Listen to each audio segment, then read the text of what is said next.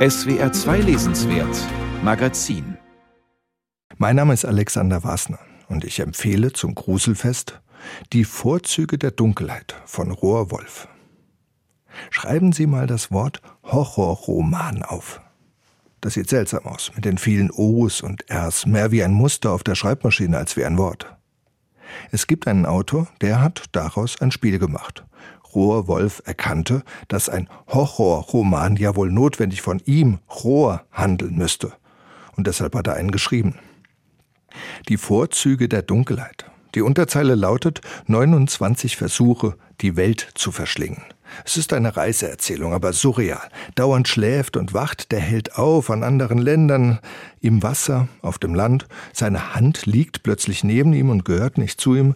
Sein Kopf fließt durch ein Sieb, er wird erschossen oder halt auch nicht und dann fressen ihn eben Tiere auf oder ein Doktor untersucht ihn mit erstaunlichen Instrumenten. Alles wirkt merkwürdig zersplittert und zerfetzt, mal ist das super lustig, mal sehr schaurig, manchmal sehr beklemmend. Dazwischen hat Rohr Wolf Collagen drucken lassen. Seine surrealen, an Max Ernst erinnernden Bilder hat er nachts aus uralten Zeitschriften ausgeschnitten mit der Nagelschere. Das war seine Art, sich vom Alkohol fernzuhalten. Rohr Wolf ist in Text und Bild ein Fachmann für Collagetechnik. Sein bekanntestes Pseudonym war Raul Tranchierer. Tranchieren, das kennt man vom Rumpsteak. Rohr Wolf ist vor ein paar Jahren gestorben. In den letzten Jahren hat ihn eine Krebserkrankung malträtiert, ein Medizin- und Altershorror. Er wurde selbst zerschnitten.